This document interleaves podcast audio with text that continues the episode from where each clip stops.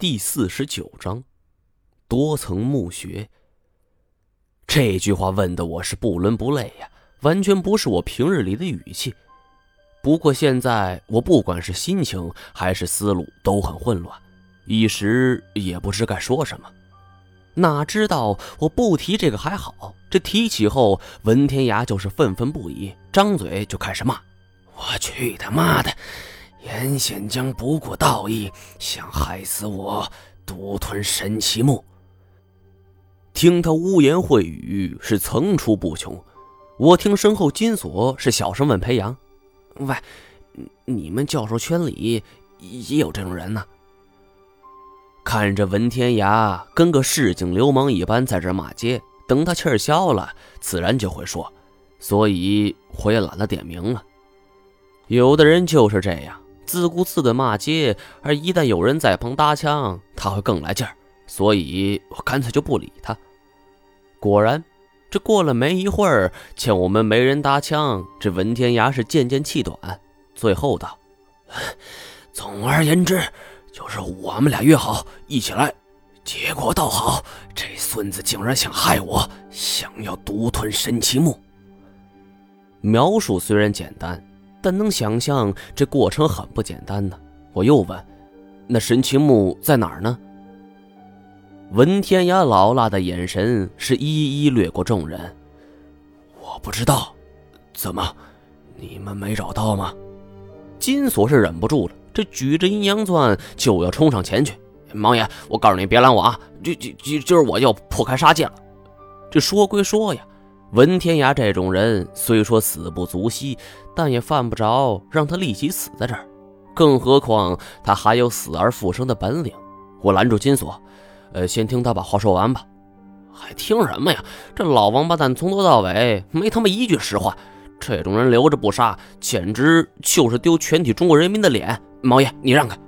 他是伸长了脖子冲文天涯喊道：“孙子，告诉你，今儿锁爷就把那个活剐了。”古一指也在一旁煽风点火，一毛，别拦着金锁，他说的没错，像文天涯这种人，不给点厉害是不会知道的。说罢，他冲古烟梦递了一个眼神，古烟梦是马上会意，右手握着一柄飞刀，是缓步向文天涯的方向走去。文天涯大为惶恐啊，是双手撑在地上，屁股磨着地面向后挪动。一边挪动一边道：“呃，别别别，你你别乱来啊！”但是古耶梦怎么可能凭他一句话就停下脚步呢？他是急忙扭头向我这边求援：“呃，张一毛，你快拦他们！你不想知道真相吗？”小梦，你别乱来啊！我是尽全力挡住金锁，金锁却喊道：“漂亮，小梦，替锁爷多割几刀，把这老王八蛋千刀万剐！”这金锁身材本就高大肥胖，我必须使出全力才能够挡住他前冲啊！但是组织几次之后，我忽然发现，每当我一番力气用完，再次换力的时候，这金锁也收了力气；而当我用力的时候，他也用力，这是怎么一回事？再扭头看着胡烟梦，已经走到文天涯的身前了。是晃着明晃晃的飞刀，却迟迟不下手。这种受刑前的煎熬，是令文天涯失声惊叫啊！我恍然大悟，感情包括古一指在内，这三个人是在演戏呀，这演给文天涯看的。明白了三人的意图，我故意装出是有力不逮的模样，被金锁推着向后退了两步。呃，都都冷静点，谁来帮帮我？我挡不住了。话音未落，这古烟梦的手中飞刀是高高扬起，朝着文天涯的面门就刺了下去。这吓得文天涯是抱住脑袋：“我说，我说，这老东西果然有料啊！”见他终于肯说了，我们也都停止了动作。这金锁却是突然多了个心眼儿：“小梦，刀准备好啊！这老王八蛋。”要是有一句瞎话，就往他心窝子里刺。我以前一直以为这金锁是个贪生怕死之人，这种人虽然可爱，却并不可敬。但是自从知道他从头到尾都知道事情的真相后，还一直在装傻充愣，甚至在我最迷茫的时候，他也咬死了口，没有告诉我真相。我顿时觉得金锁并不傻，反过来一看，自己却是傻的彻底呀。如今面对老奸巨猾的文天涯，金锁这种流氓审流氓的方法，倒也不失为一个好点子。文天涯叹了口气儿：“是，我们找到了神奇木，可是那棵树太大了，而且根据相关古籍记载，这只有树冠上几片叶子可以用。当时我和老严各带了一名学生。”他俩好不容易爬上去，把这几片叶子摘了下来。说到这儿，他停了片刻，讪讪笑道：“哼，当然也出了一点意外情况。”我联想到他和严显江的阴毒之处，骇然道：“你把那两个学生给杀了？杀人灭口一向是这些人的惯用手段。”一听我这么说，文天涯是急忙挥手：“呃，别别别，你别瞎说，我我可没有。呃，这这这都是老严的主意。本来小马和小董只受了一点伤，大概是他看到金锁目光是充满了杀气，咽了一口唾沫，改口道：呃，受了重伤。呃，老严觉得，呃，这里危机四伏，带着他们是个拖油瓶。再者说。”神奇木的秘密不能流出去，所以，唉，我敢说呀，要是文天涯没有走上科研这条路，那完全可以去拍电影啊！凭他这真假难辨的演技，举手投足都做到十成十啊！这拿个奥斯卡小金人都是绰绰有余。最后这一声感慨，再加上悲天悯人的表情，我真不知道。他说的是真是假，但是别忘了我是干什么的。这黑白两道之人，我多少接触过一些。文天涯也绝非什么善类，我不相信他真会可怜这两个学生。神奇木呢？唉，被老燕抢走了，临走前还把我推了下来，结果呃就被一群药龙咬成了这副德行。药龙，这里也有。我本来以为药龙都被我挡在外边，可没想到，即便是墓穴深处也会有药龙。文天涯是摇头道：“呃，你们有所不知啊，呃，这药龙虽然属于肉食动物，但它们也要哺育幼龙。幼龙通常所吃的，呃，就是神奇木所结的果子。这种果子有剧毒，人吃肯定是不行的。呃，但是药龙体内有一种能够分泌毒素的机能。”所以，也可以说他们是杂食性动物。小时候吃果子，这成年了才吃肉。我点点头，如此一来就能够解释了。神奇木上结的果子招惹了大量药龙，所以寻常人才无法靠近。只有像这温宿国太子，或者是楼兰国师这种天赋异禀、懂得授予之人，才能够采到叶子。神奇木树冠上的叶子有多少？文天涯道：“我也不知道，呃，这老胳膊老腿的，我也上不去呀。不过，呃，数量应该不会很多吧？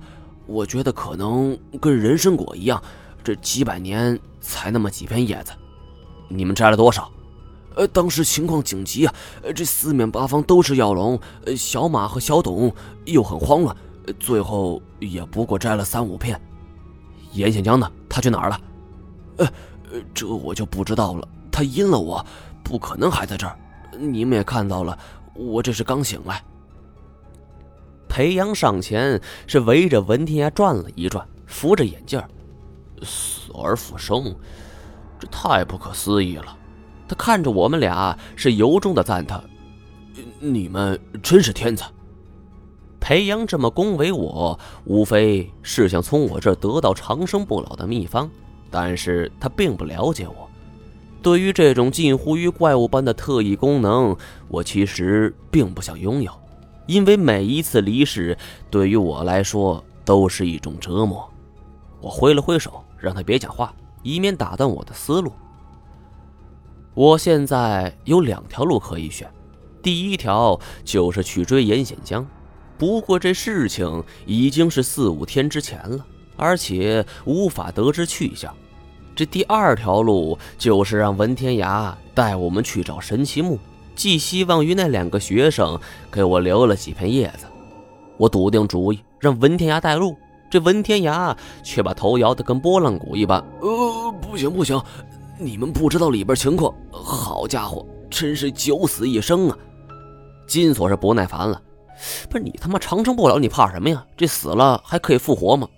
哎，这话是这么说，但是万一你被药龙咬的只剩骨头了，这他妈还复活个屁呀！文天涯也不客气了，你还敢顶嘴？金锁是怒气冲冲的就要冲上前去，我是急忙拦住啊，想起来。这文眼二人的实验症结之一，那就是尸体的完好是死而复生的前提。因此，我扭过头去对文天涯道：“你听好了，现在带我们去，我们只要没事，肯定带你安全离开。”然后我冲太监瞟了一眼，继续冲文天涯道：“他的本事你应该清楚，当然，你可以选择不答应。”那我们现在就把你身上的肉一片片割下来，让你的长生不老变成黄粱一梦。这一招果然戳中了文天涯的要害，他悻悻然道：“呃，还带这样的呀？你自己选吧。”表面上我给他出了一道选择题，但是文天涯并没得选，只好答应。面前只有一条路，这还被一面金刚墙给挡住了。我们唯有从这文天涯所掉下的盗洞爬上去。文天涯说：“这里是一处多层的墓穴，我们所走之路是通向国师墓穴的。至于神奇墓，是在更上一层。”至于为什么会有这个盗洞，古一指分析说，很可能是当初潜入这里的业内前辈遇到药龙围攻，惊慌失措，只好打了一个洞，可没想到就跌入到我们所在这一层。而至于这位前辈高手姓甚名谁，最后结果如何，已经无从考证了。而唯一可以认定的是。就是多年前他的一个无心之举，为后辈提供了方便。我们这一次装备十分充分，盗钻盗洞不是什么难事儿。当我们来到上一层后，发现这里竟然是别有洞天，眼前出现了一只巨大的手臂，高可参天。我们的体型甚至还不如这只巨手的一个小拇指大小。看来，这过去还真有可能存在一个崇拜双手的部落。这条通道本来很宽阔，像是一个巨大的广场，可是这只手太大了，是完全堵死了通道，反而是让人觉得空间变得狭窄许多。我们爬上巨手的石头，沿着手臂向前走，这后边也慢慢变得崎岖难行了。因为手臂的高度还在逐渐升高，到了最后，这手臂的末端与通道顶部仅有半米左右，我们是不得不趴下身来才勉强通过。从这里十分吃力的穿过后，这眼前的景象令我们是大吃一惊。